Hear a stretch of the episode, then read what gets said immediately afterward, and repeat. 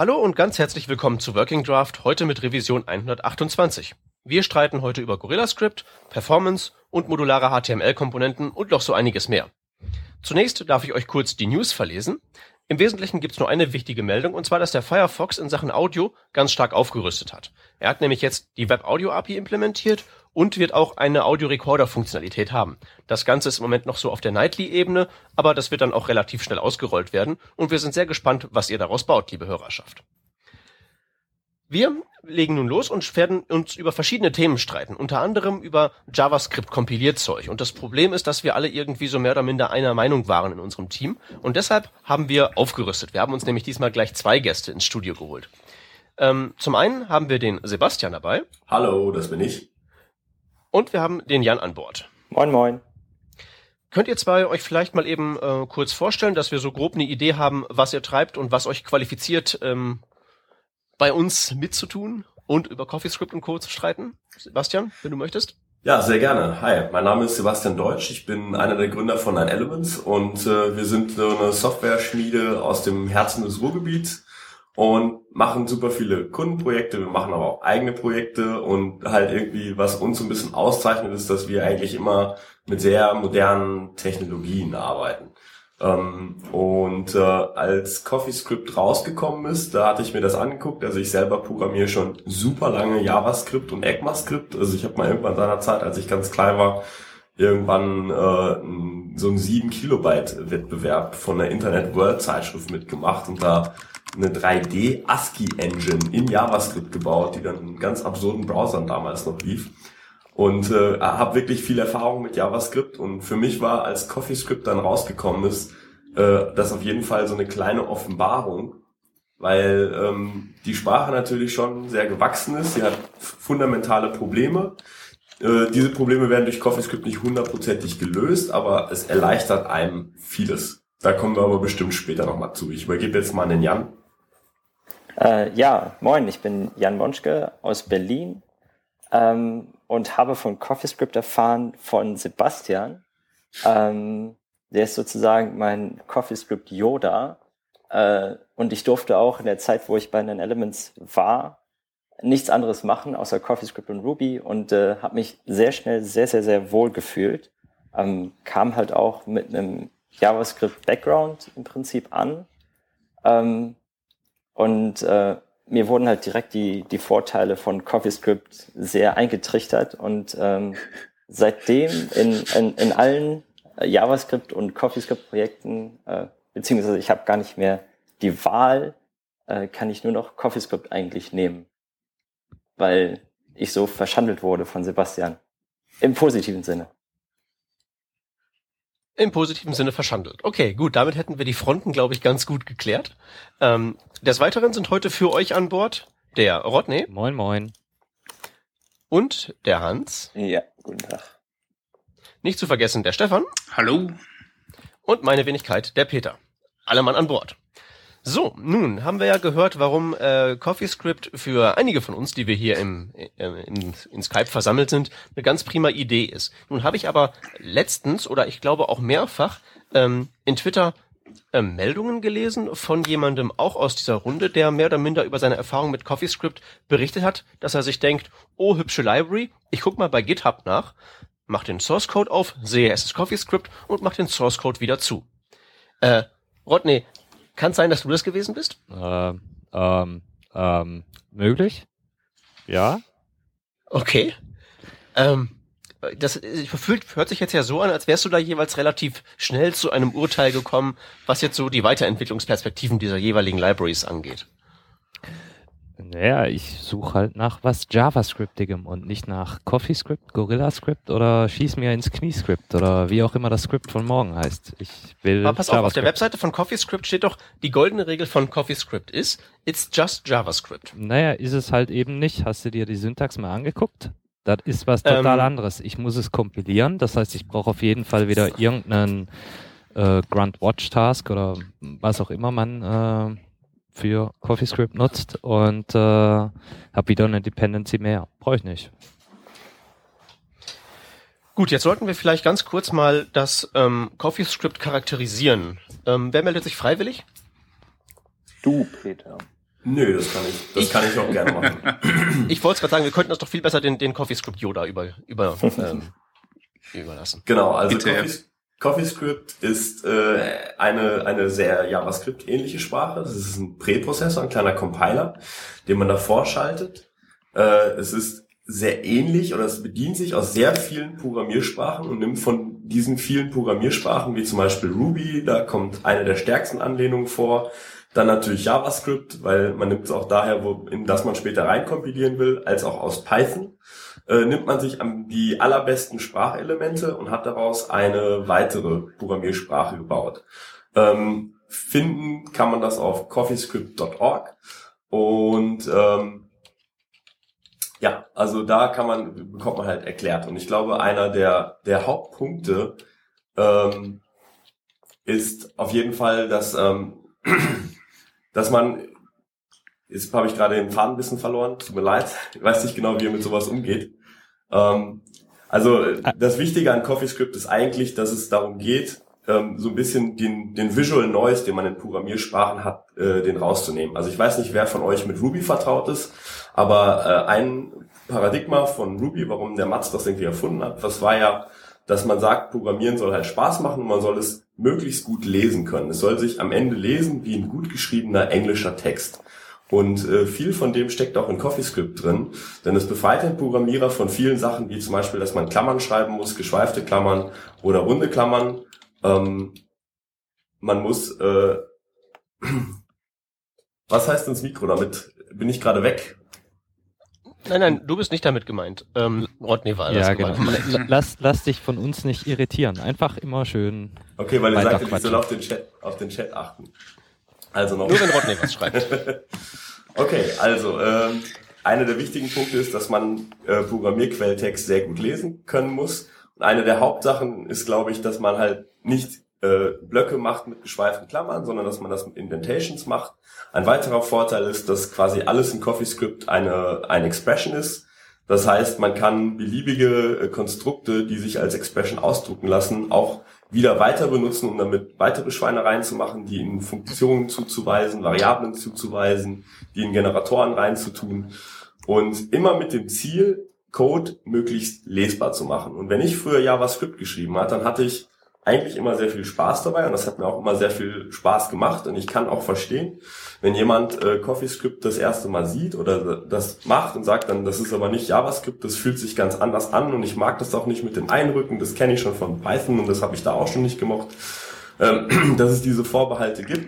Aber eins der zentralen Schlüsselerlebnisse für mich war eigentlich, dass wenn ich JavaScript-Code schreibe und ich ihn schreibe, dann fühlt er sich für mich immer sehr, der, sehr heiß an. Dann fühle ich mich auch darin wohl und ich kann ihn dann auch umformen und ich habe dann vielleicht eine Idee, wie ich eine Architektur auslege und ich schreibe die.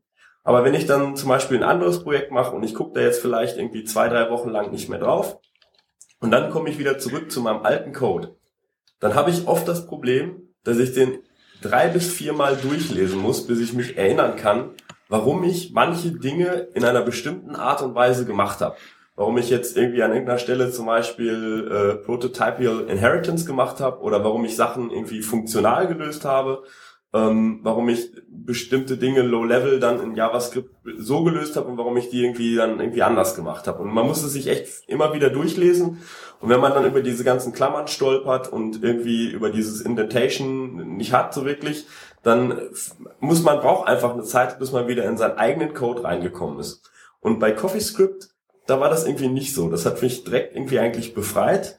Und ich finde auch eine, eine Sache mit diesem, dass man einrücken muss, um äh, quasi einen neuen Block aufzumachen, das hat auch so einen Vorteil, weil wenn man dann im Editor merkt, hey, du hast jetzt zum fünften oder sechsten Mal eingerückt und du hast jetzt so ein bisschen den Faden verloren, wo du dich eigentlich befindest, dann weiß ich, jetzt ist zum Beispiel für mich ein Punkt gekommen, wo ich das Ganze in eine weitere Methode auslagern sollte, vielleicht in eine Klasse sogar, damit es weg ist, damit es strukturiert ist. Also gar nicht die Indentation so viel machen, weil das, das habe ich in JavaScript früher sehr viel gemacht, dass ich ähm, so große äh, Callback-Tannenbäume gebastelt habe irgendwie, weil es geht, weil ich einfach vielleicht ein Problem hatte und ich wollte das so schnell wie möglich lösen.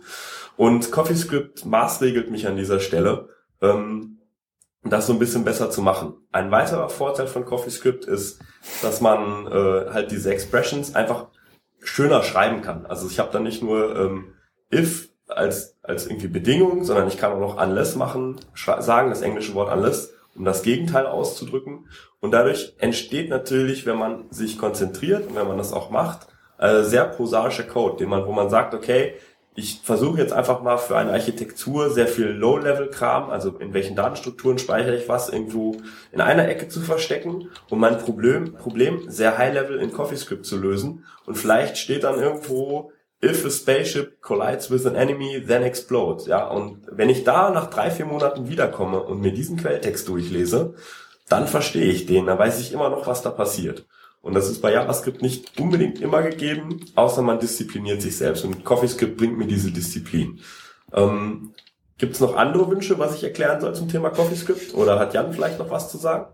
Äh, ich könnte also, ich, würde erstmal, ich würde erstmal den, Rod, den Rodney Oder? fragen, der ja nun ähm, ähm, jetzt auch nicht irgendwie erst gestern mit JavaScript angefangen hat, ob der das denn so aus seiner eigenen Erfahrung bestätigen kann, dass man sich da nach äh, Wochen der Abstinenz erst mühsam wieder durch mehrfaches Lesen in den Quellcode reinwühlen muss.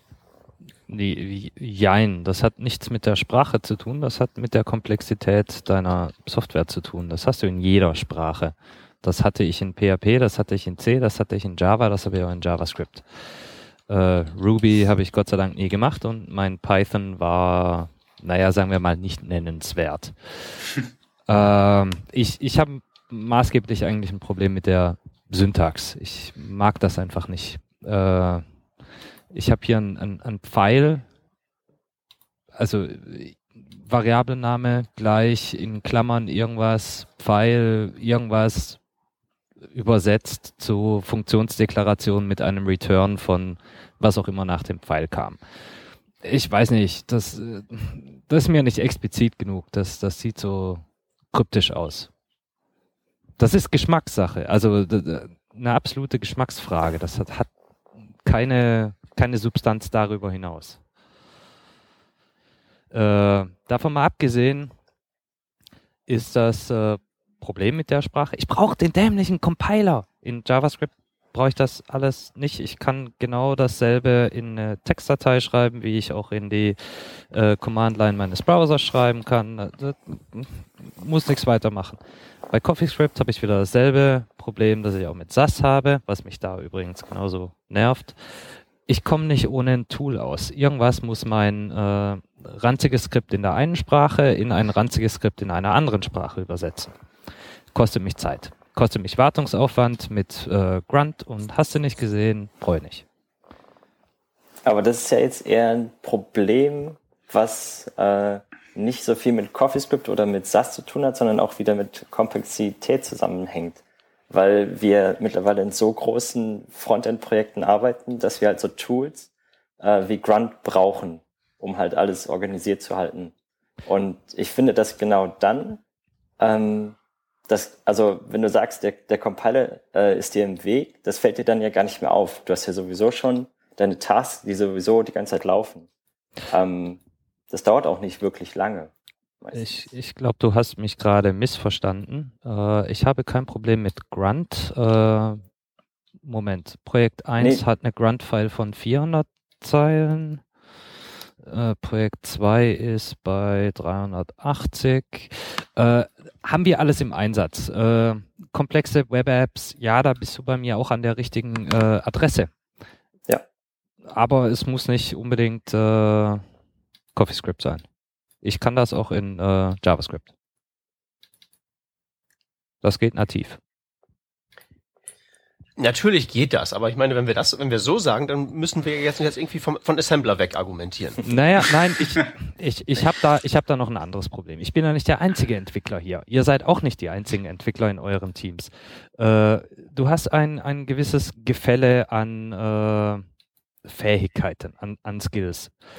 Äh, mein großes Problem mit äh, kompakten Sprachen, äh, die zum Beispiel List Comprehension äh, erlauben, ist, du, du gibst jemand eine Bazooka in die Hand, äh, statt einem Revolver, um sich ins Knie zu schießen. Wenn, wenn einer von euch geübten äh, CoffeeScriptlern äh, so, so äh, eine List Comprehension Expression anschaut, dann weiß er umgehend, was da, was da Sache ist. Äh, für, für sagen wir mal, jüngere, frischere äh, Ent Entwickler ist das äh, nicht unbedingt gegeben. Die verschachteln, würden, würden auch ihre äh, Vorschleifen verschachteln. Haben dort aber deutlich mehr zu schreiben, deutlich mehr auf dem Bildschirm und deutlich schneller auch dieses Gefühl von, boah, das ist eklig, das muss ich anders machen. Also dieses, dieses äh, Gefühl von wegen äh, Code-Struktur zwingt mich, das irgendwie äh, schöner zu machen, geht auch in die andere Richtung.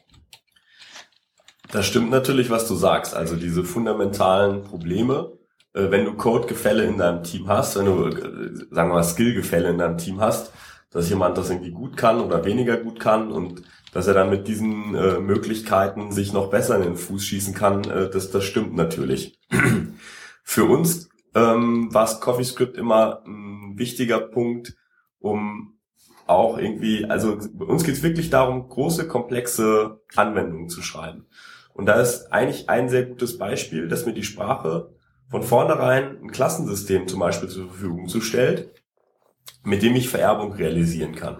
Was es in JavaScript per se nicht gibt, sondern in JavaScript gibt es ungefähr 200, gefühlt 200.000 verschiedene Libraries, die irgendwie äh, Vererbung realisieren. Und ich muss mir eine von denen aussuchen oder ich muss es komplett selber machen, wo es natürlich dann auch viele schöne Artikel gibt, um das genau zu realisieren, während es in CoffeeScript direkt in die Sprache eingebacken ist. Und das hat dann aber zum Beispiel für einen neuen Entwickler, der dazukommt, hat das den Vorteil, dass er eigentlich so diese Best Practice, hey, das gibt es in der Sprache, du musst da jetzt nicht noch eine Library dazu nehmen, äh, direkt mit dazu bekommt, ja, geschenkt irgendwie. Und alle wissen, okay, wir machen das so, sei denn, wir brauchen jetzt irgendwie noch was Spezielleres. Und ähm, in, in JavaScript äh, würde dann unter Umständen vielleicht erstmal im Team eine kleine Diskussion ausbrechen, welche Library wir jetzt benutzen, wenn wir eine Library benutzen oder ob man es selber macht. So und ähm, das Subjektive, dass du das von der äh, von der Ästhetik her nicht magst, das kann ich dir natürlich nicht wegnehmen bei dem Punkt, irgendwie was die Komplexität ansieht, da sehe ich es eigentlich genauso wie Jan.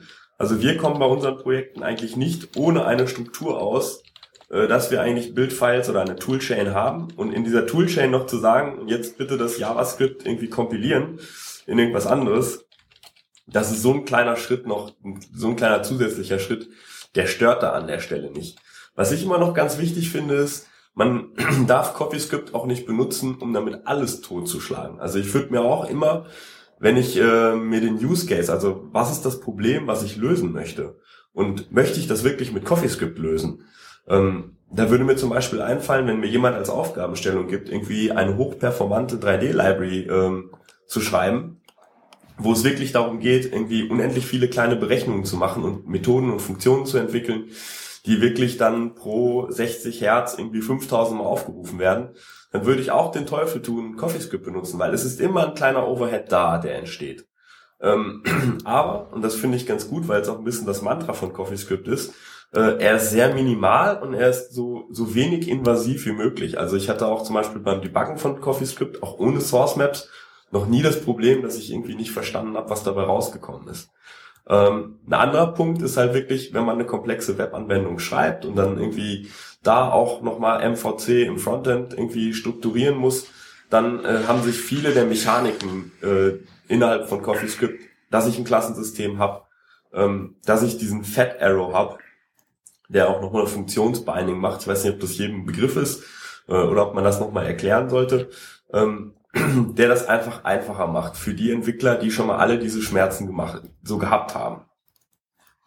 Aber gerade bei der, Entschuldigung, gerade bei der, bei der Vererbung und so weiter, da hast du eh gesagt, da gibt es ja zahlreiche Patterns, die, die man verwenden kann. Und da würde ich mir aber persönlich eigentlich etwas bevormundet fühlen, nicht? Wenn mir CoffeeScript da die einzige äh, äh, Vererbungsstrategie zur, zur Verfügung stellt, wo ich mir nicht einmal sicher bin, ob die für meine Zwecke jetzt die richtige ist. Ne? Also du kannst ja auch immer noch weil es ist ja nur JavaScript im Prinzip, kannst du ja auch jedes Vererbungsschema benutzen, äh, was du halt auch vorher benutzt hast. Ja, aber du machst also, ja dann kein JavaScript. Ja, aber ich meine jetzt nur, also mhm. du, selbst wenn du vorher oder wenn du in einem Projekt irgendein äh, Vererbungstool oder eine Library benutzen musst, äh, kannst du natürlich immer eine andere nehmen. Also die Option ist immer offen, aber CoffeeScript bietet halt äh, diese, diesen einen diesen einen sehr guten Weg, den halt, wo halt alle den gleichen Weg benutzen, an. Mhm. Aber nee. bleibt halt immer noch äh, und dynamisch. Ich halte das für einen immensen Vorteil, wenn viele in die gleiche Richtung marschieren. Also gerade wenn man in einem großen Team arbeitet und es ist irgendwie klar, auf das, was man sich geeinigt hat, dann mag das sein, dass du dich individuell bevormundet fühlst, aber für die Gruppendynamik ähm, ist es besser. Also, also im Team ist das, äh, im Team ist das ja gar keine Frage, aber da, da, da finden wir ja dann eh ähm, eine gemeinsame Stimme fürs Team. Nicht? Das ist ja nicht so, dass, dass ich da ein Tool brauche, das meine Stimme findet. Aber vielleicht bin ich da jetzt ein bisschen zu das Tool pessimistisch, auch, was das Ganze angeht. das, Tool, also. das Tool findet ja auch, glaube ich, nicht die Stimme, sondern ähm, das Tool äh, sagt, es gibt hier einen Weg, eine Alternative, die kann man wählen, so wie Jan das auch gerade gesagt hat, wenn man möchte. Dann kann man auch eine wesentlich komplexere Bibliothek irgendwie verwenden, die komplexere Mechanismen zur Verfügung stellt, wenn man sie denn braucht. Aber es gibt wenigstens was. Ja, also viele Anfänger habe ich oft das Gefühl, wenn die in das Thema reingeschubst werden, die wissen dann gar nicht, wie sie Vererbung machen die verstehen das nicht mit dem Prototype, die verstehen das nicht, die kommen vielleicht aus der Java-Welt, haben dann JavaScript, da ist ja auch Java drin, klingt so ähnlich, und suchen dann danach und finden das eigentlich nicht. Und ein sehr, sehr schöner Effekt, warum ich glaube, dass CoffeeScript auf dem We richtigen Weg ist, aber auch nicht der Weisheit letzter Schluss, ist es für mich, dass sehr viele Steine, die CoffeeScript ins Rollen gebracht hat, wie eine kürzere Notation für Funktionen oder Funktionsbinding oder ein einfaches rudimentäres Klassensystem, sind ja in den, in den neuesten ECMAScript-Spezifikationen drin. Das heißt, früher oder später werden diese einfachen Konstrukte es sogar in den Sprachschatz von JavaScript schaffen. Und dann kann man, dann stellt sich vielleicht wirklich die Frage, ja gut, CoffeeScript, das haben wir alle früher mal eine Weile lang gemacht, aber jetzt haben wir ECMAScript 6.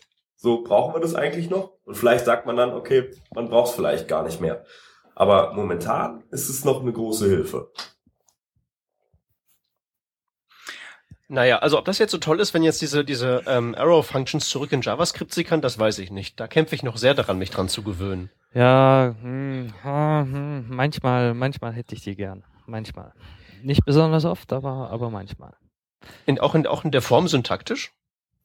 Weil die sind ja exakt ziemlich genauso wie. Ja, ja. Ähm, ja kann, Ach, ich, kann, ich, kann ich mitleben. Weil du dann doch recht oft einfach wirklich nur eine Mini-Expression hast die äh, da auch ganz kurz reingeworfen werden kann als Callback. Nee, das manchmal, aber wie gesagt, nicht besonders oft. Ich habe kein Problem mit dem Wort Function. Ich, ich kann das ausschreiben. Ich habe kein Problem mit Klammern. Im Gegenteil, ich, ich mag Klammern. Klammern sind toll. Gerade im Punkt Lesbarkeit, nicht? Also das ist eigentlich der, der Punkt, der dann wieder gegen, äh, gegen CoffeeScript spricht für mich. Äh, Sebastian, du hast so gesagt, für dich ist das ein, ein Lesbarkeitsvorteil, für mich ist das eigentlich ein Lesbarkeitsnachteil. Und, und gerade weil ich aus einer, aus einer Java.NET-Welt komme, äh, fühle ich mich wohl, wenn ich geschwungene Klammern habe. Also ich komme auch aus einer Java-Welt eigentlich. So klassisch ausgebildete Noli als Java-Entwickler und dann äh, zum ersten Mal CoffeeScript und Ruby gesehen und dann war es schon so, hey, eigentlich haben die recht so. Aber das ist auch äh, schwierig, weil das wieder eine sehr persönliche Auffassung ist. Also das ist für mhm. jeden. Äh, ja, natürlich, das eigen, ist Geschmackssache. Ja. Ne? Na, ich denke, die Lesbarkeit, ähm, die jetzt da bei Ruby und auch bei CoffeeScript postuliert wird, kommt ja eher dadurch, dass man verschiedene Wege hat, das mehr oder minder gleiche ähm, auszudrücken. Nur es halt dann eben also seine Art und Weise es auszudrücken, dem anpassen kann, äh, was da jetzt Sache ist. Das ist halt eben die Wahl, man kann schreiben if irgendwas oder unless irgendwas und kann dadurch ja sozusagen im Prinzip ja mit mitgeben, was man meint, was denn wohl so der übliche Fall wäre. Richtig. Also unless so und so für das Ding. Aus ist ja was anderes, wenn man das jetzt als normalen englischen Text lesen würde, als if so und so macht das und das. Nur setzt das natürlich voraus, dass die Programmierer eben auch in der Lage sind, dieses äh, das so zu verstehen und äh, in der Lage sind, die feine literarische Klinge zu schwingen. Ich, ähm, etwas, was ich jetzt so aus meiner Erfahrung nicht, un, nicht jetzt allgemein bestätigen kann. Also ich möchte dazu mal einmal, Dichter, ja. Ich würde dazu ganz gerne mal eine Sache irgendwie so ein bisschen durchleuchten. Und zwar ist es ja das gleich, gleich, Gleichzeichen, was in JavaScript ja auch dann irgendwie für, für Anfänger dann auch schon mal wieder so ein Buch mit sieben Siegeln ist. Ne? Wann benutze ich gleich, gleich und wann benutze ich dreimal gleich oder ungleich gleich? Also ich sag meinen Padawan einfach immer. genau, genau. Du sagst, cool, ja. äh, du sagst äh, bei der Strict Equality, das soll man immer machen. Und das ist ja zum Beispiel was, was CoffeeScript immer macht. Die nennen es nur Englisch. Is oder isn't. Und ähm, ein, ein anderes Beispiel für diese Expressivität ist, dass es alleine für True gibt es auch noch zwei mhm. andere Möglichkeiten. Es gibt noch Yes und On. Und ich behaupte einfach mal, ähm, vielleicht ist derjenige nicht in der Lage, einen tollen Roman zu schreiben, aber wir reden ja jetzt nicht wirklich um, um Eloquenz, auch wenn ich denke, dass guter Code auch immer sehr eloquent ist, sondern ich, ich glaube, es geht wirklich darum, Sachen auszudrücken. Und ich glaube, ein Is oder ein Isn't ist immer, drückt Sachen besser aus als ein Gleich, Gleich, Gleich oder ein Ungleich, Gleich. Alleine durch die Tatsache, dass man den jungen Padawan sagen muss, nimm das am besten immer. Ja, alleine, alleine das, das ist halt irgendwie, JavaScript ist eine gewachsene Sprache, da hat es einen Fehler im Design gegeben, der kam irgendwo her, es ist ja auch unter großer Hast entstanden, diese Sprache zu machen. Und jetzt leben alle damit und ich finde es wichtig, dass man diese Veränderungen, die durch CoffeeScript initiiert worden sind, dass man die auch ruhig mal ein Stück weiterträgt und das mal durchspielt, was man damit machen kann. Also da bin, das ist genau, das sind so Sachen, ähm, da kann ich jetzt mal was sagen. Ich habe ja auch eine, eine mittelgrößere CoffeeScript-App mal verbrochen. Ähm, da gibt es ein paar Dinge in, Coffee, äh, in CoffeeScript, die ähm, habe ich halt relativ schnell wieder sein gelassen. Unter anderem eben zum Beispiel diese ähm, Symbole gleich gleich und so durch die Wörter is und isn't zu ersetzen. Weil es mir halt zumindest so ging, dass ich es leichter hatte, Symbole zu parsen und damit sozusagen in meinem Gehirn klar, mir klar zu machen, was der Code bedeutet, als halt eben Prosa zu lesen, das sozusagen dann in Programmierlogik wieder umzuformen, als es halt einfach so hinzuschreiben, wie halt klar, ist Symbol gleich gleich, dass es in dem Fall jetzt Strict Equality bedeutet und nicht dieses ungefähre Gewurstel, ist halt okay, aber ist letztlich egal, ob ich zwei oder drei Gleichheitszeichen schreibe. Ähm, aber das ist zum Beispiel sowas, dass man das immer alles so poetisch ausformulieren kann, habe ich halt relativ schnell gelassen, weil ich halt festgestellt habe, dass mir das nicht hilft, sondern sich dann zwar als ähm, literarisches Werk den Code besser macht, aber das ist ja nicht das, warum ich das schreibe.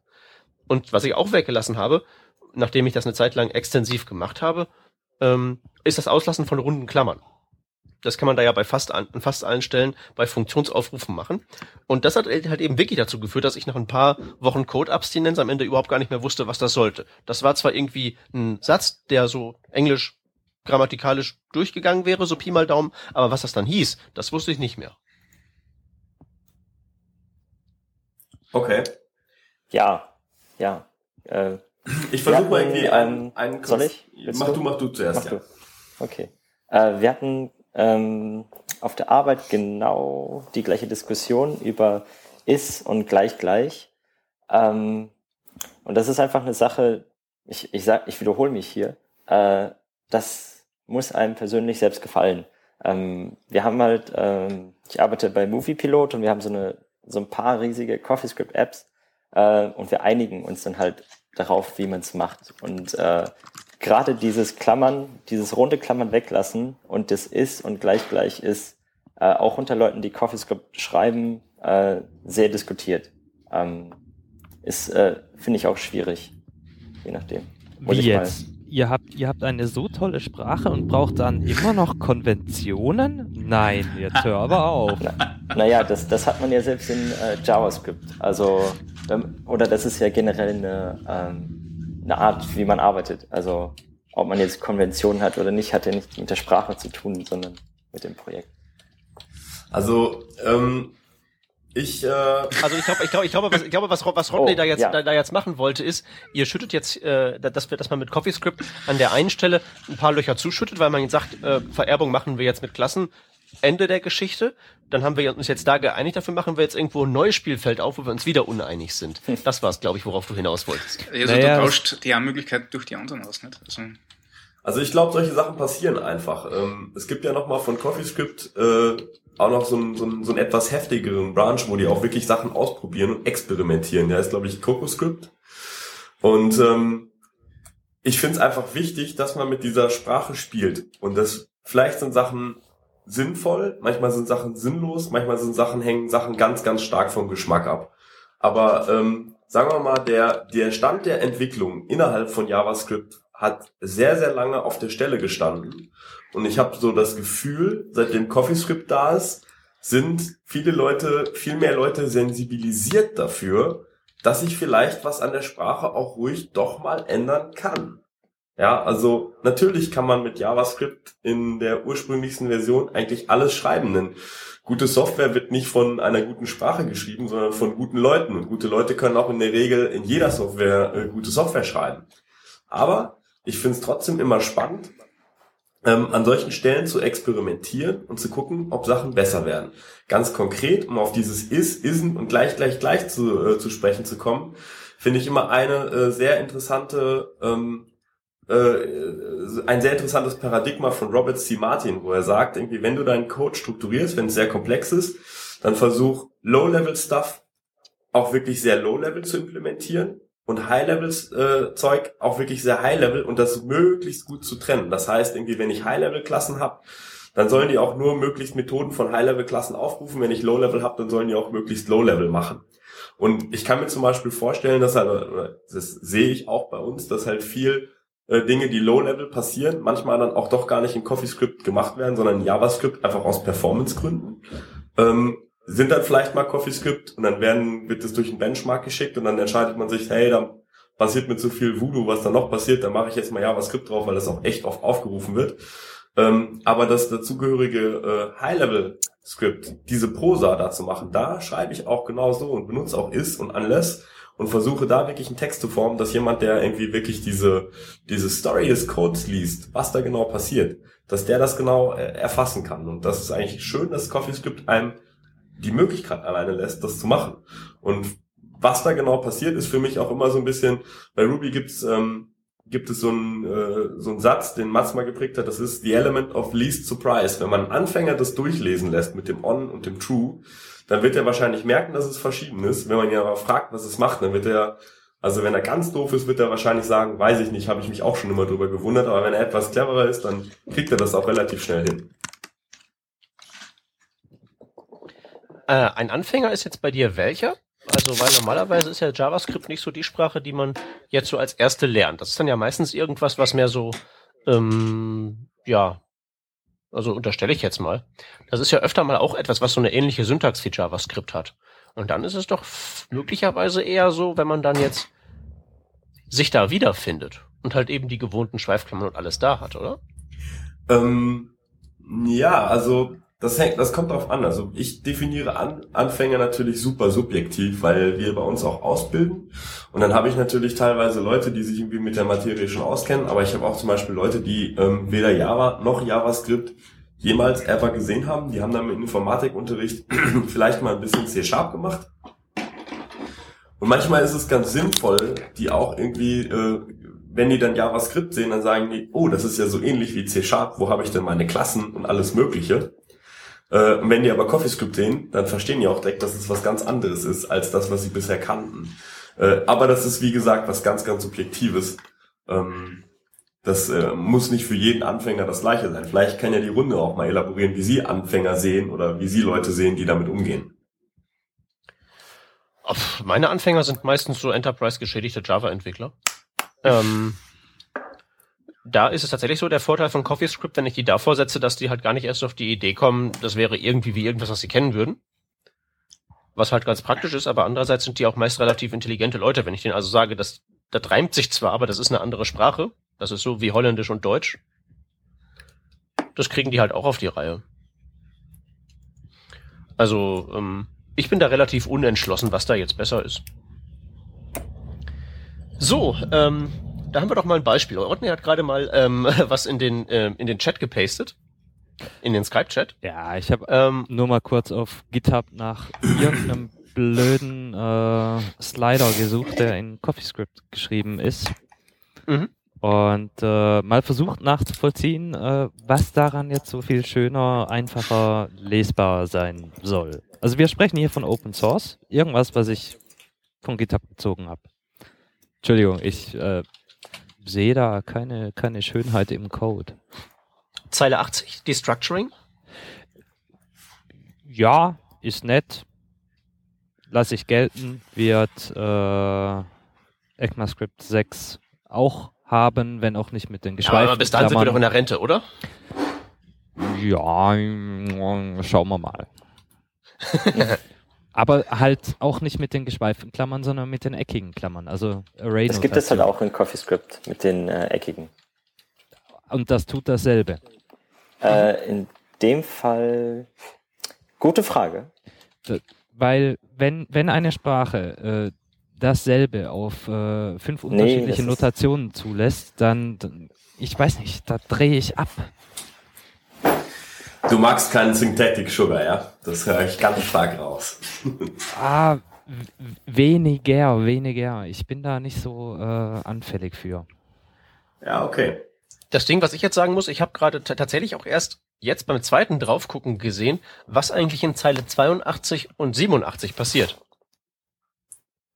Das ist 82 wird wohl ein komischer Funktionsaufruf sein oder sowas. Mhm, also ich, genau. ich habe in meinem Leben noch keine Zeile CoffeeScript äh, gelesen. Ich, äh, nee, nee, da, da, fehlen, da fehlen halt die runden Klammern. Ich, ich spiele gerade mal den Interpretierer, äh, Interpreter. Äh, und 85 das gleiche, schätze ich. Genau. Boah, ist das kacke, ey. Ihr wollt mir doch nicht ernsthaft erzählen, dass das hübsch ist, dass das besser lesbar ist. Nein. Naja, okay, sag dann, mal, dann machen folgendes. Mal. Wenn, also ich bin, ich wäre jetzt, ich bin jetzt genau bei der Causa, bin ich auch auf deiner Seite. Das macht es mir halt eben schwerer zu parsen, wenn ich da die, die runden Klammern auslasse. Sobald ich die da reinbaue, ähm, ist das für mich auf einen Blick verständlich, weil ich halt eben Destructuring und ähm, diese kurzen Funktionen und all den ganzen Kram einfach drin habe. Was ich auch nicht verstehe, ist, warum manche Funktionen jetzt Klammern nehmen, wenn sie kein Argument haben, aber wenn du auch einen Parameter mitschleißt, haben sie keine Klammern. Also auch die Klammern kannst du auslassen oder nicht. Wenn okay. du keine Parameter hast, brauchst du keine runden Klammern. Mhm. Und warum mischt man das? Was? Ja doch. Ähm, also du kannst eine Funktion. Nee, das, das mischt man deshalb, weil dann kannst du halt einfach sagen, anonyme Funktion besteht halt aus File. Okay. Ende Geschichte. Okay, ich suche, während wir, während die anderen noch weiter diskutieren, mal einmal ein kleines Gist raus. Also ich finde das Beispiel so ein bisschen an den. Also ich habe ich hab auch, ich hab auch noch ein Negativbeispiel. Ich, ich, ich ähm, versuche in letzter Zeit Bacon.js zu verstehen und ich scheitere halt total am Code. Da, ich blicke halt keine einzige Zeile, was die macht. Also ich würde einmal vielleicht nochmal auf das Beispiel eingehen, was wir da gerade hatten. Ich finde, es ist so, wenn ich mir den äh, dazugehörigen JavaScript-Code angucke, der natürlich von generiert ist, den ich aber auch hätte irgendwie in JavaScript schreiben müssen, dann finde ich den auch nicht besonders prickelnd. Also ich mhm. glaube, das, was da passiert, ist Low-Level-Stuff. Und der sieht sowohl in JavaScript als auch in CoffeeScript hässlich aus und da kann man nicht viel dran machen. Also man darf von äh, CoffeeScript auch kein Wunderwerk erwarten, dass plötzlich Low-Level äh, Canvas-Kontext-Programmierung äh, irgendwie schön wird. Okay, aber ist das, was wir, was wir ähm, eben davon erwarten dürfen? Die paar Vorteile, sprich die Structuring und sowas, ähm, sind sie dann eben wert, sich diese ganze Toolchain nochmal aufzuladen? Weil nochmal was äh, von meinen Java-Padawan, die kommen dann halt eben sehr schnell drauf, dass das, was sie da dann jetzt programmieren, ja. nichts mehr mit ihrem gewohnten Java zu tun hat. Nur dann müssen die halt eben tatsächlich äh, zwei ungewohnte Sprachen jonglieren. Sobald nämlich was nicht geht, müssen sie ja irgendwie nachvollziehen, was denn da im Browser ist. Und gerade so Sachen wie das Function Binding, wo halt eben ein Zeichen, nämlich wir ersetzen den äh, Bindestrich im Pfeil durch ein Gleichheitszeichen, halt gleich ziemlich gewaltige Auswirkungen haben kann. Ähm, ist es das wert? Ähm, ich glaube ja, weil man verbringt die meiste Zeit nicht darin, äh, Low-Level JavaScript zu schreiben, sondern meistens macht man sehr, versucht man sehr High-Level Business-Anwendungen zu schreiben. Und ähm, ich habe da mal eben schnell was vorbereitet und würde euch gerne ein folgendes Gist geben. Ähm, ich habe das in den Chat gepostet, das kann man auch gerne in den Show Notes verlinken. Mach ich. Das ist äh, aus einem kleinen äh, Online-Spiel ein Stück Code. Und ich würde einmal gerne den CoffeeScript und einmal gerne den JavaScript-Code nebeneinander halten. Ja. Und äh, es geht darum, dass es irgendwie bei dem Spiel verschiedene Asteroiden gibt, die mit einem Raumschiff kollidieren können, wenn sie sich überlappen. Man muss halt irgendwie gucken, ob die Asteroiden sich überlappen und dann was passiert oder mit dem Raumschiff. Ich glaube, hier geht es nur um die Asteroiden, die Stelle, die ich da rausgezogen habe.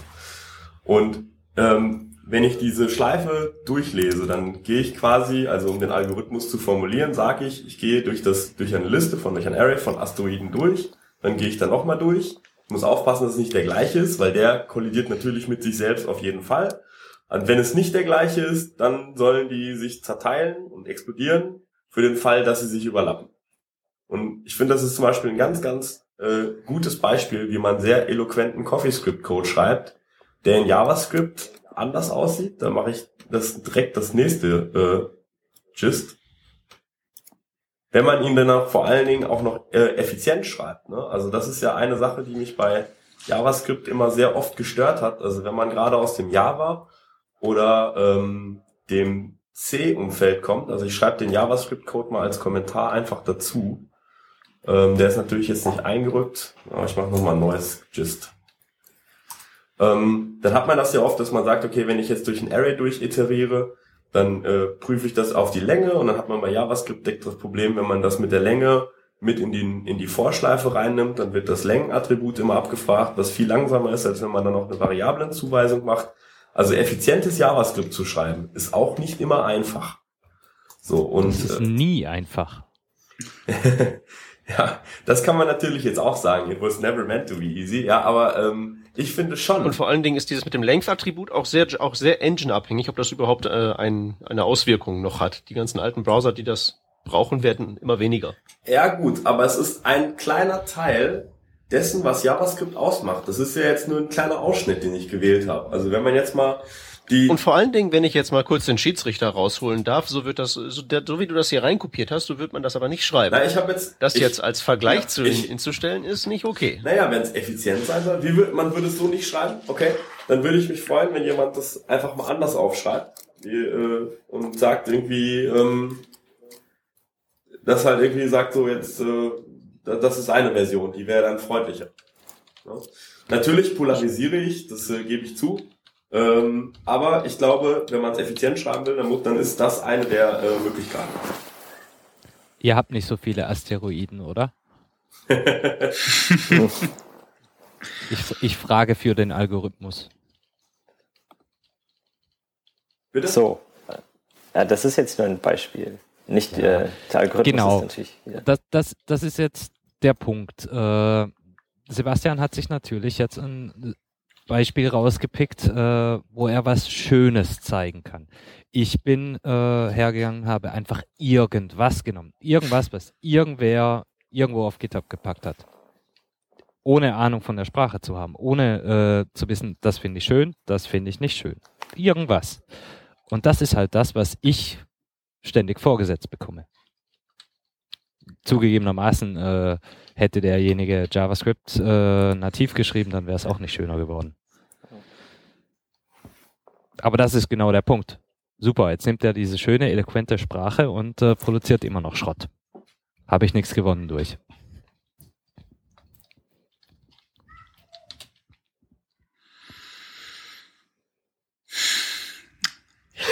großes betretenes Schweigen. Also ich, ich, ich glaube ja, irgendwie, ich, ähm, ja, ich verstehe, was du meinst. Man hat bei Open Source kann man sich nicht immer aussuchen und gerade wenn du ein Kompilat liest, dann äh, sieht es vielleicht nicht so schön aus, als wenn es jemand äh, handgeschmiedet hätte, geschmiedet hätte. Aber ähm, äh, ich glaube, es geht bei CoffeeScript auch wirklich nicht um die Libraries. Es geht, glaube ich, wirklich um die High-Level äh, Implementierung von, von Web-Applikationen. Also da hilft und uns.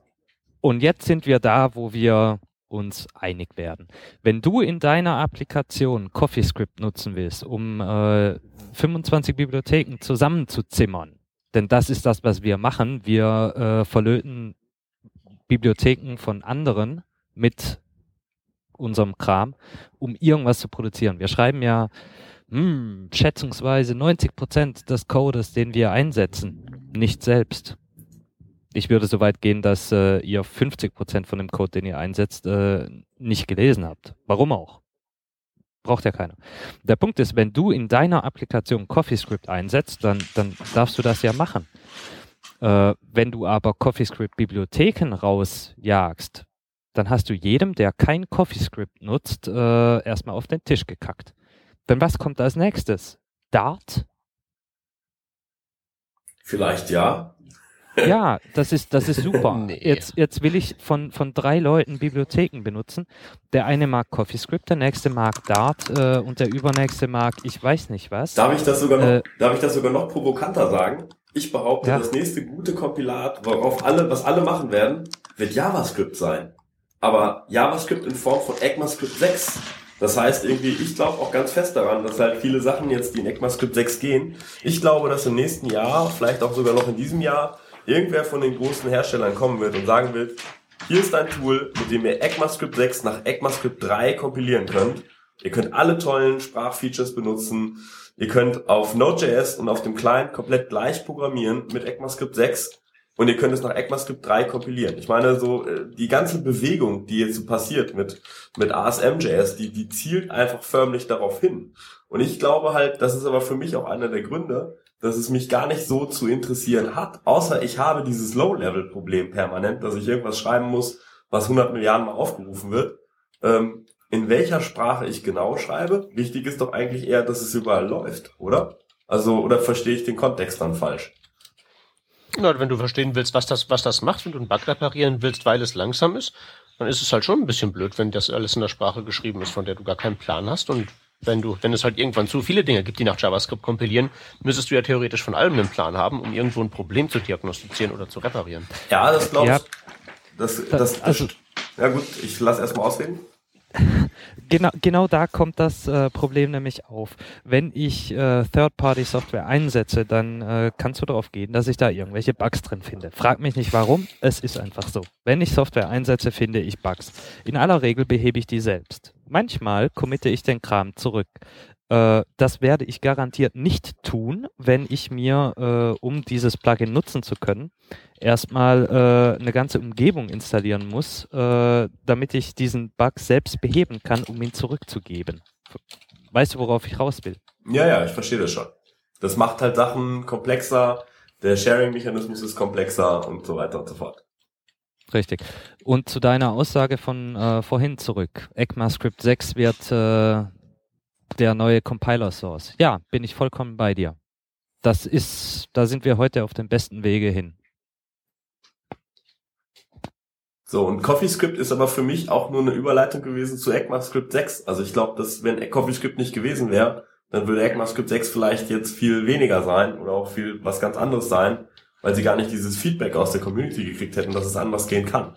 Und ich für meinen Teil, also ich programmiere schon sehr lange, als ihr gerade gesagt habt, ihr kommt aus dem C und Java und PHP Umfeld. Also ich habe früher, also ich habe von Assembler äh, komme ich eigentlich her, auf dem, auf dem Amiga noch 68.000er, also schon wirklich lange. Und ich habe echt viele Programmiersprachen kommen und gehen sehen.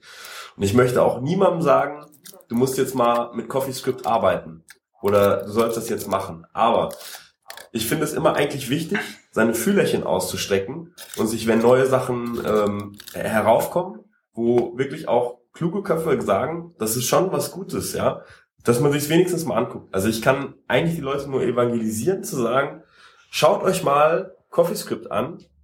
Vielleicht macht es euch an der einen oder anderen Stelle auch zu einem besseren JavaScript-Programmierer. Also ich habe zum Beispiel von diesem Einrücken, also mich, als ich CoffeeScript das erste Mal gemacht habe, hat mich das mega angekotzt, dass ich Blöcke machen kann, dass dadurch, dass ich einrücke. Und dann habe ich mich da drin verloren, dann hat mir irgendjemand gesagt, naja, du musst mal, äh, ähm, äh, du musst einfach mal auch das in Funktionen auslagern, besser strukturieren und so. Und das Schöne ist, wenn ich jetzt JavaScript programmiere, ich habe ein ganz anderes Gefühl für die Blöcke. Ja, also CoffeeScript hat mich so ein bisschen äh, auch für zum besseren JavaScript hin erzogen. Ja. Und ich glaube auch nicht, dass CoffeeScript der Weisheit letzter Schluss ist. Es wird auch noch andere Sachen geben. Aber ich finde diesen, dieses Momentum wichtig. Und ich glaube einfach, man sollte nicht unbedingt auf alle Sachen äh, aufspringen. Und ähm, ja. Ich grätsch mal rein. Du hast vollkommen recht insofern, als dass äh, Entwicklungen wie zum Beispiel CoffeeScript, äh, dass ohne diese Entwicklungen wir in der realen JavaScript-Welt weniger Fortschritt hätten. Da kommt natürlich sehr viel zurück. Und das ist gut, das ist total super. Das bedeutet aber nicht, dass diese Experimente, die ein bisschen übergebordet sind, äh, ihren Weg in meinen Arbeitsalltag finden müssen.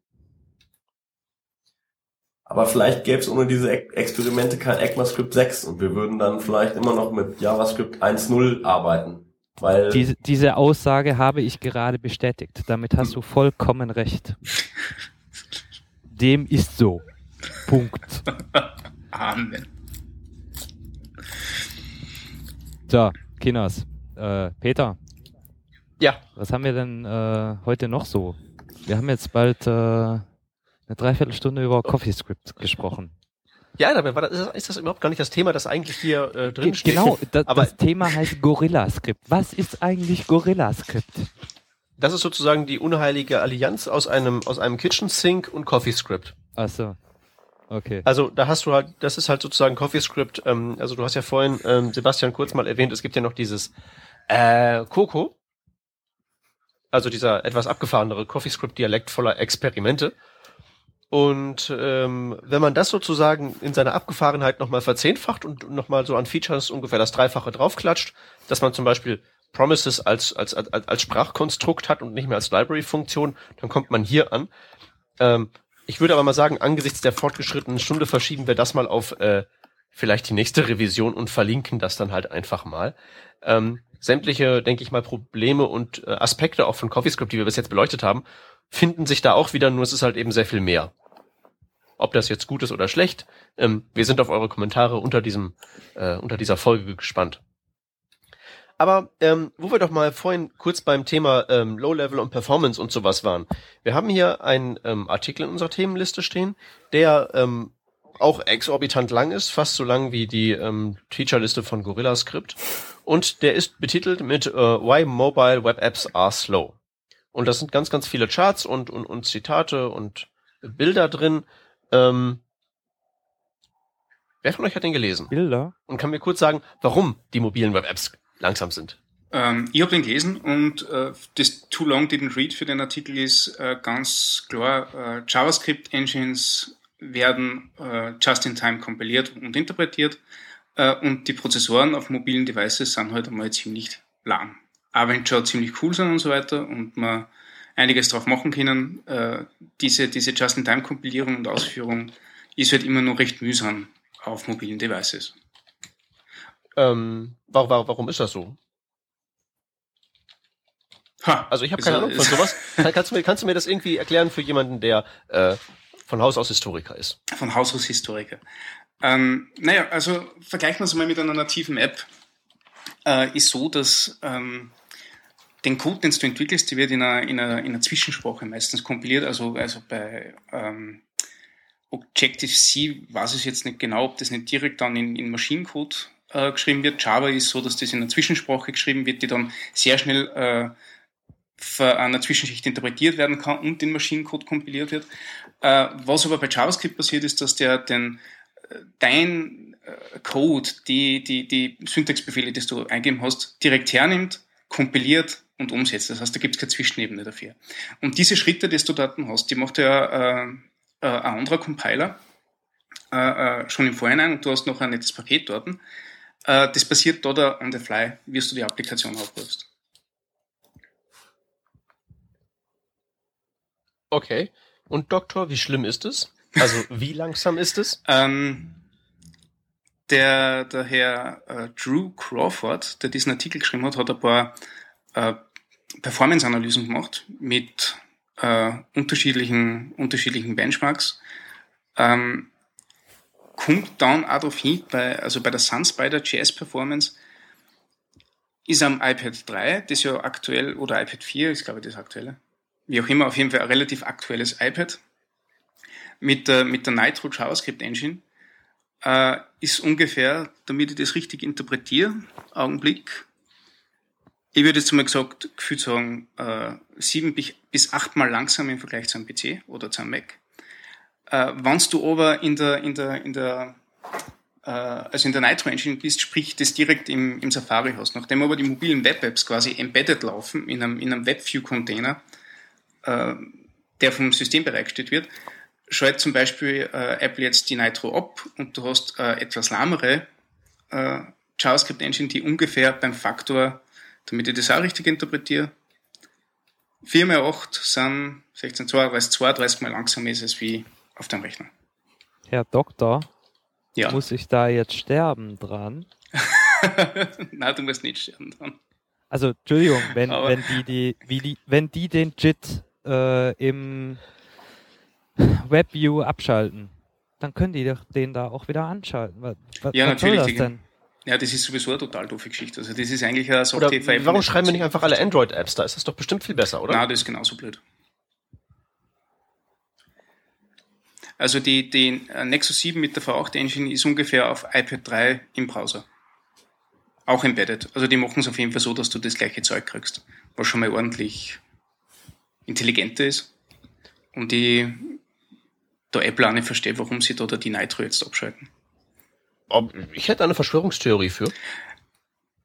Ja, Weil dann natürlich. Kannst du ja Web-Apps machen und wenn du Web-Apps machen kannst, kannst du, das ist ja, das soll doch alles viel besser da, da so ins Ökosystem so rein integriert werden und so. Ja, natürlich. Die sollen ja gar nicht erst auf die Idee kommen, damit HTML5 und so irgendwie die Möglichkeit nur zu erahnen, irgendwie den App Store auszumanövrieren. Das wäre jetzt so meine Verschwörungstheorie. Nein, ich glaube, das ist keine Verschwörungstheorie. Ich glaube, das ist sogar ziemlich sicher so. Widerspricht sie natürlich mit der Ausgangshaltung, dass Apple eigentlich am Anfang gesagt hat, hey Leute, ihr habt da einen coolen Browser, bitte macht doch Web-Apps. Aber gut, das ist halt eine, eine Big Company, nicht? Die kann die Entscheidungen schon gerne mal ändern. Sag mal, spielt das eine Rolle, ob ich meine App, die ich in den Apple App Store äh, bringen will, nativ in Objective-C schreibe oder äh, PhoneGap nutze? Weil am Ende, am, am Ende habe ich eine App im App Store, die für Ja, Betrag. X verkauft wird. Betrag X macht Umsatz Y, von dem äh, Teilmenge Z bei Apple hängen bleibt. Da kann denen scheißegal sein.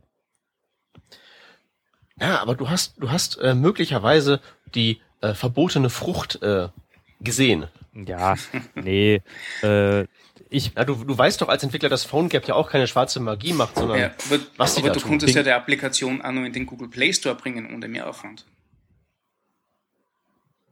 Sinn der Übung, ja. Das- ja, ja, aber Das ist ja genau, das ist, das ist genau das. Da treffen zwei Kulturen aufeinander. Apple, die auch erstmal qualitätsbewusst sind, das äh, performt dann vielleicht nicht so, das wollen sie nicht. Das, äh, weil da die ganze Zeit eine JavaScript-Engine läuft, ist der Akku schneller leer, deswegen wollen sie das nicht. Und natürlich, sie wollen ein Login schaffen. Die Entwickler sollen bitte alle bei Apple bleiben, und zwar für immer und nicht zu Android gehen.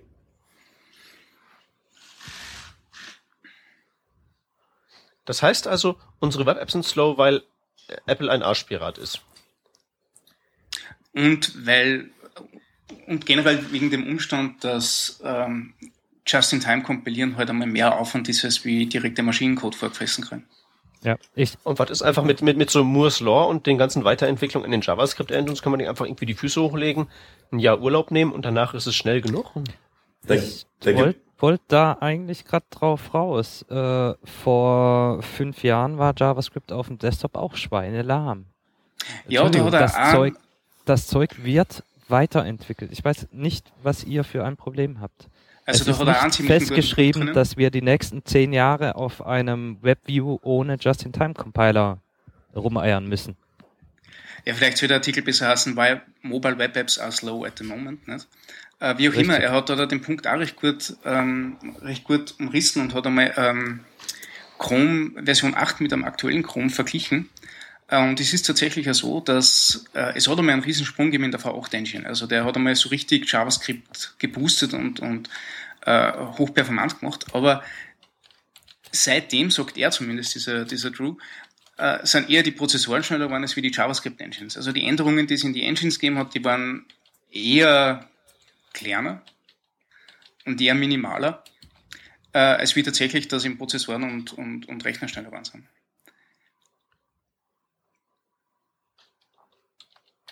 So, Natürlich kann, man- kann man sagen, bis äh, dass meine, dass meine äh, Handyprozessoren besser werden. Ja, sicher. Wird auch passieren. Und was Das lernen wir heißt, wir daraus? lehnen uns also wirklich nur zwei Jahre zurück und dann wird das schon.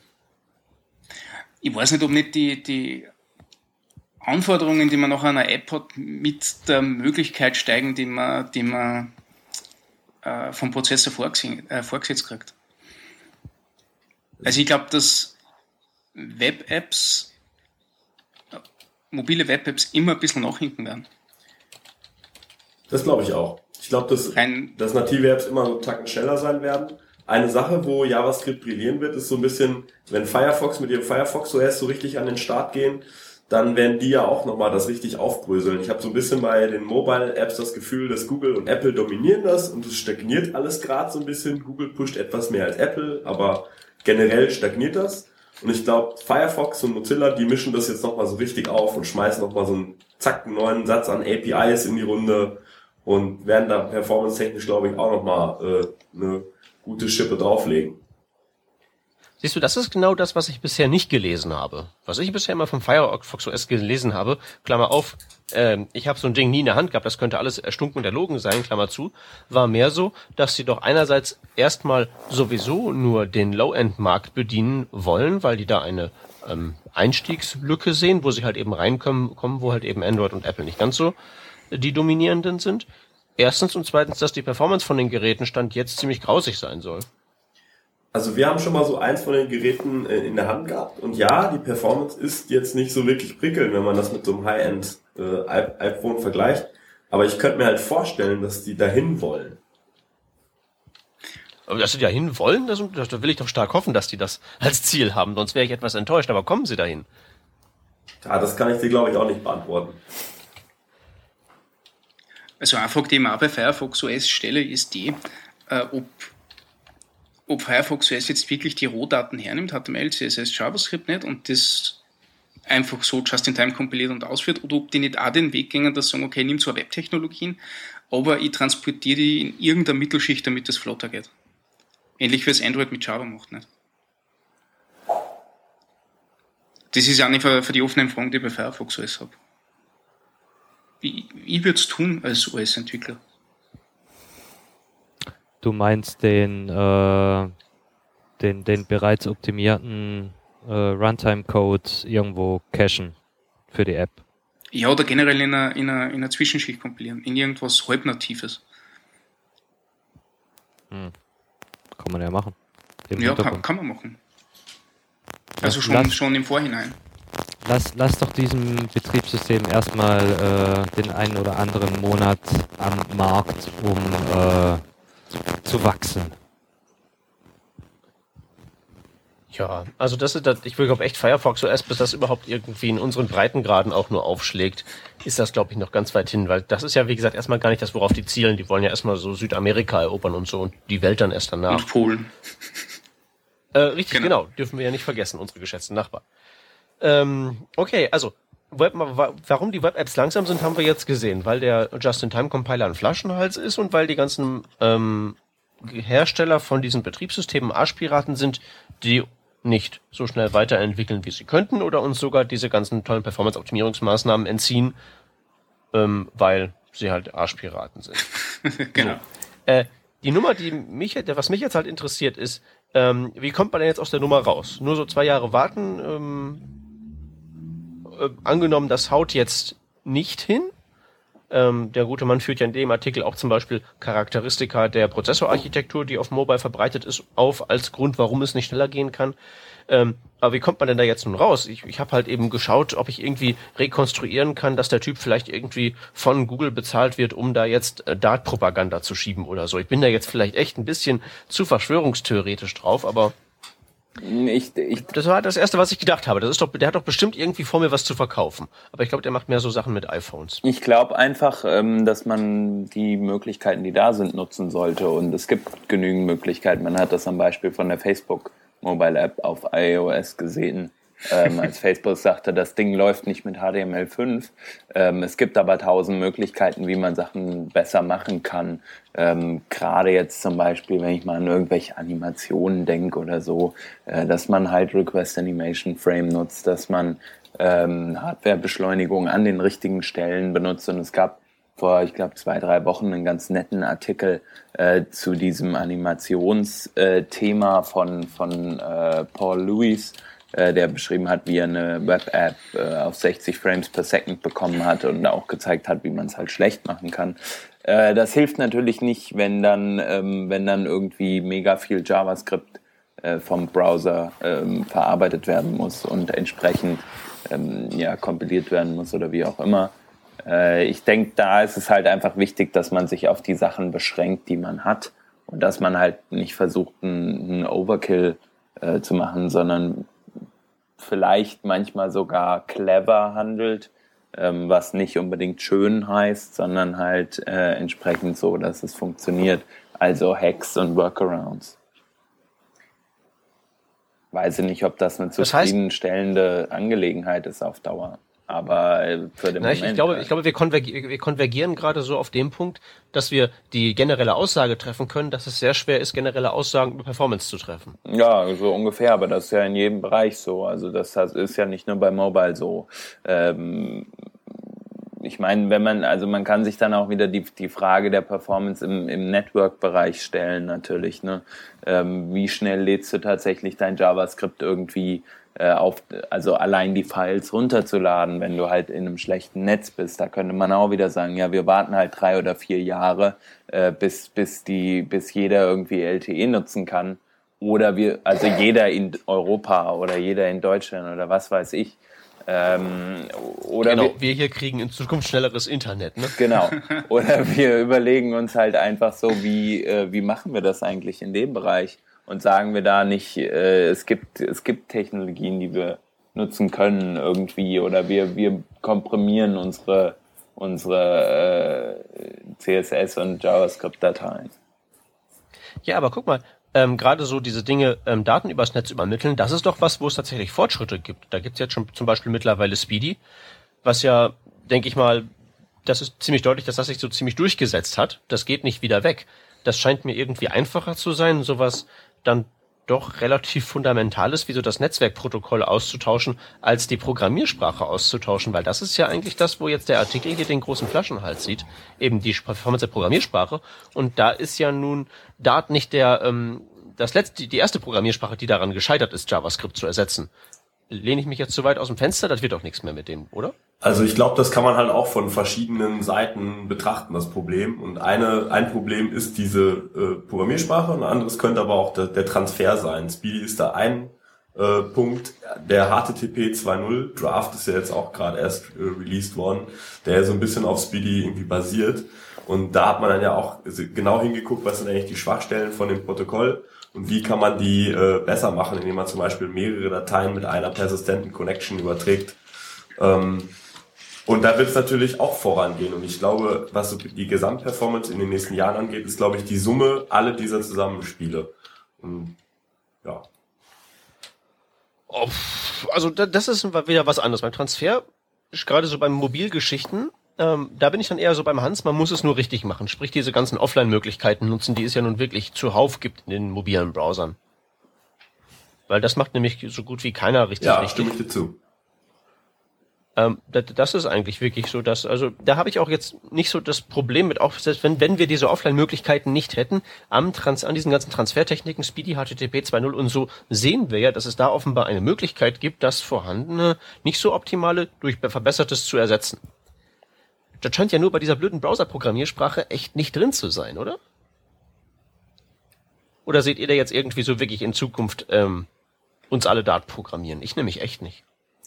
Also ich habe einmal die Schleife gemacht von typisierten Sprachen zu nicht typisierten Sprachen hin wieder zu typisierten Sprachen, weil wir auch viele Mobile-Anwendungen machen. Und mir ist eine Sache dabei aufgefallen. Und zwar, wenn du Dart löst mehrere Probleme mit dieser Runtime. Wenn du eine Runtime hast, dann kannst du natürlich beliebige Sachen in diese Runtime kompilieren und du kannst auch diesen Teil isoliert optimieren, was gut ist. Das zweite ist dann aber auch irgendwie die Power, die du rauskriegst, wenn du etwas typisierst. Das ist, glaube ich, mehr der Grund, warum Google Dart gemacht hat, dass sie einfach die schiere Power der Typisierung brauchen, um äh, wirklich richtige Anwendungen schreiben zu können. Ähm, das ist ja schön und gut, dass die das machen aus Gründen. Aber sie schaffen es doch nicht, oder? Ich meine ja nur, wir tauschen jetzt zum zweiten Mal unser Netzwerkprotokoll aus, HTTP raus, Speedy rein, Speedy raus, HTTP 2.0 rein und so. Und das geht alles. Aber die Browser-Programmiersprache, werden wir die loswerden? Werden wir die austauschen können? Taucht da irgendwie so die Chance auf? Weil, wie gesagt, der Artikel sagt ja, sieht den Flaschenhals hauptsächlich eben letztlich bei dem, was JavaScript ist, eben so eine dynamische, just-in-time kompilierte Dingenssprache. Das ist die Frage, die ich stelle. Kommen wir aus der Nummer, die jetzt sozusagen der Artikel hier als Hauptproblem erkannt hat, irgendwie raus? Und das sehe ich ehrlich gesagt nicht so. Es gibt ganz kleine Bestrebungen äh, äh mit ASM.js, wenn ich ASM.js richtig verstanden habe, die halt dein, dein JavaScript-Code in leichter verdaulichen JavaScript-Code äh, kompiliert. Aber ich glaube, da stehen wir dann an. Also ich glaube, dass das so ziemlich das der Deckel ist, nicht? Ja, also ich glaube auch, dass es nicht wirklich eine, es wird ja keine Lösung gesagt. Es wird nur, glaube ich, aufgezeigt, wie man anständig misst und wie man sowas aufschreibt. Ja, das ist, glaube ich, der, der größte Benefit gewesen, dass jemand mal so strukturiert das alles nachgemessen hat. Aber da gibt's auch ja noch einen zweiten Link, der heute bei Hacker News war, wo jemand, sagen wir mal, einen Kontrapunkt bezieht und sagt, naja, so ganz wissenschaftlich hat das auch nicht aufgezogen.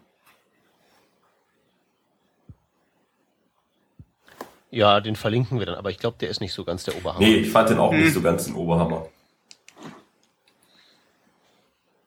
Hm. Okay, und das Entscheidende ist halt also auf meine Frage, wie wir aus der Nummer rauskommen, hat keiner eine Antwort. Ich meine, ist ja auch völlig okay. Ich habe ja nichts gegen einen gesunden äh, Fatalismus. Ist halt so. Müssen wir klarkommen oder wie Hans es sagte, müssen wir es halt in Zukunft richtig machen. Jo. Also es kommt Gut, leider immer lassen wir das an, dabei. Äh, wie man so meistens sagen kann. Es kommt drauf an. Ja. Also definitiv ist auf jeden Fall der Artikel sehr lesenswert, einfach nur weil der sehr ähm, ja, viele Informationen enthält. Okay, ähm, wollen wir zum ähm, nächsten übergehen? Modular HTML Components with Require.js. Das ist ein Artikel, den habe ich in diese Liste getan und auch da muss ich wieder sagen, das, das, das klang halt gut. Ich kann aber ähm, nicht so richtig beurteilen, ob der dort vorgeschlagene Workflow was taugt. Irgendwer sagt in der Vorbesprechung, das ist genau das, wie wir es immer machen. Wer war's? Äh. Wer war das und kann erklären? Nicht ganz genauso. Also wir machen das so. Okay. Ähm, kannst du kurz umreißen, ähm, worum es geht und also vom vom Überfliegen des Artikels her äh, machen wir das so. Ich weiß nicht, ob okay. da jetzt ein Detail drin ist, dass wir so nicht äh, nicht machen. Sag doch mal, wie ihr es macht und dann können, ja, kann ja jemand, der einen Artikel gelesen hat, vielleicht sagen, inwiefern das mit dem Artikel übereinstimmt. Erleuchte uns. Jemand, der den Artikel gelesen hat. Ja, okay, also wir haben äh, den, die Kernapplikation, die durch äh, den Require Optimizer komplett zusammengezogen wird in, in einen File und dann äh, relativ voluminöse Module, die aber nicht zwingend immer benötigt werden, die dann äh, separat äh, rauskompiliert werden oder rausgepresst werden und bei Bedarf nachgeladen werden können. Von denen haben wir zugegebenermaßen nicht besonders viele. Äh, maßgeblich die Hilfegeschichten laden wir so nach. Äh, ja, was gibt's da noch zu sagen? Ähm, naja, ähm, die Idee dahinter ist ja, dass man von diesen ähm, Single-Page, ähm, sozusagen diesem Single-Page-Paradigma, alles kommt in eine Datei, in die einzige Main.js rein, ähm, weggeht, weil es dann halt eben, weil man es dann eben auf mehrere Unterseiten verteilen kann. Richtig. Okay. Ähm, ich weiß ja nicht, ich frage ja normalerweise den Performance-Pubs, wenn er da ist. Ähm, das ist performance-technisch jetzt günstiger, als einfach nur einmal das Ding runtergeladen und dann im Cache liegen zu haben? Es kommt drauf an, was für, für Module du da hast und ob du den, den Quark wirklich brauchst. Ich habe gerade von einer Hilfedatei gesprochen. Also wir haben einen, als Beispiel einen, einen Wizard, der dich Schritt für Schritt, für Schritt durch etwas hindurchleitet. Jeder Schritt äh, hat dabei eine äh, Hilfe. Diese Hilfe kann äh, was weiß ich, äh, zwei Zeilen lang sein. Die kann aber genauso gut ein Megabyte an Text sein. Das weiß ich im Vorfeld nicht. Äh, zudem ist, ist die Hilfe äh, nicht zwingend äh, direkter Bestandteil der Applikation. Sie wird aber äh, technisch behandelt, als wäre sie es. So äh, gehe ich also her und kompiliere mir diese Teile, die ich nicht zwingend brauche, aber möglicherweise laden möchte, in einzelne Module raus und ziehe sie dann rein, wenn ich sie brauche. Beantwortet das deine Frage? Das beantwortet meine Frage äh, vollumfänglich. Gut. Gut. Ähm, ich weiß, ähm, der, der Skype-Chat ist leider voll mit äh, Ansagen. Wir haben leider ein bisschen überzogen, weil wir uns zu lange über CoffeeScript gestritten haben. Ähm, wollen wir dann einfach mal das Thema, diese modularen HTML-Komponenten mit Require.js, jetzt einfach mal so stehen lassen. Das ist sozusagen einer der erweiterten Links und wir gehen jetzt über zu den restlichen Links. Wir haben ja auch noch die Ergebnisse unserer Verlosung zu verkünden, wer das Videotraining gewonnen hat von der letzten Revision. Ähm, lassen wir es dabei und machen Links? So machen wir es. Gut, jo. keine Einwände. Alles klar. Dann ähm, eröffne ich die Links mit einer kurzen ähm, Werbung für einen Sublime Text ähm, Package. Und zwar nennt sich das Sublime Worksheet. Das macht folgendes. Das nimmt einfach euren in euren Editor reingeschriebenen JavaScript-Code und auf eine Tastenkombination hin führt er den aus, als wäre es so eine REPL und schreibt in einen Kommentar jeweils unter jede Zeile, was da bei der Evalu Evaluierung rausgekommen ist, was halt eben ganz prima ist, um mal eben schnell einen JavaScript-Schnipsel auszuführen. Ähm, Gerade so für Experimente zum Testen oder um irgendwas zu demonstrieren, ist das ganz, ganz großartig. Sebastian, darf ich dich? Ja, also ähm, Richtung Das darfst du sehr gerne tun. Äh, bei dem Link, den ich vorstelle, geht es um Grunt äh, Live Reload Reloaded. Ähm, Live Reload ist ein kleines Plugin, äh, womit man halt, wenn man eine Änderung gemacht hat äh, und die speichert den Editor, direkt das im Browser irgendwie sichtbar wird.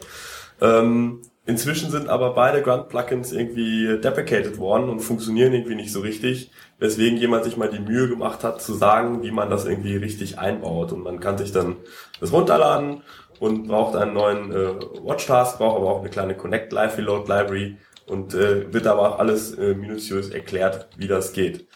Äh, ich selbst bin kein super großer Fan von Live Reload, weil ich habe das häufiger schon mal gehabt, dass bei komplexen JavaScript-Anwendungen ich mir Datenstrukturen zerschossen hatte und deswegen irgendwas nicht mehr ging und dann musste ich doch manuell reloaden.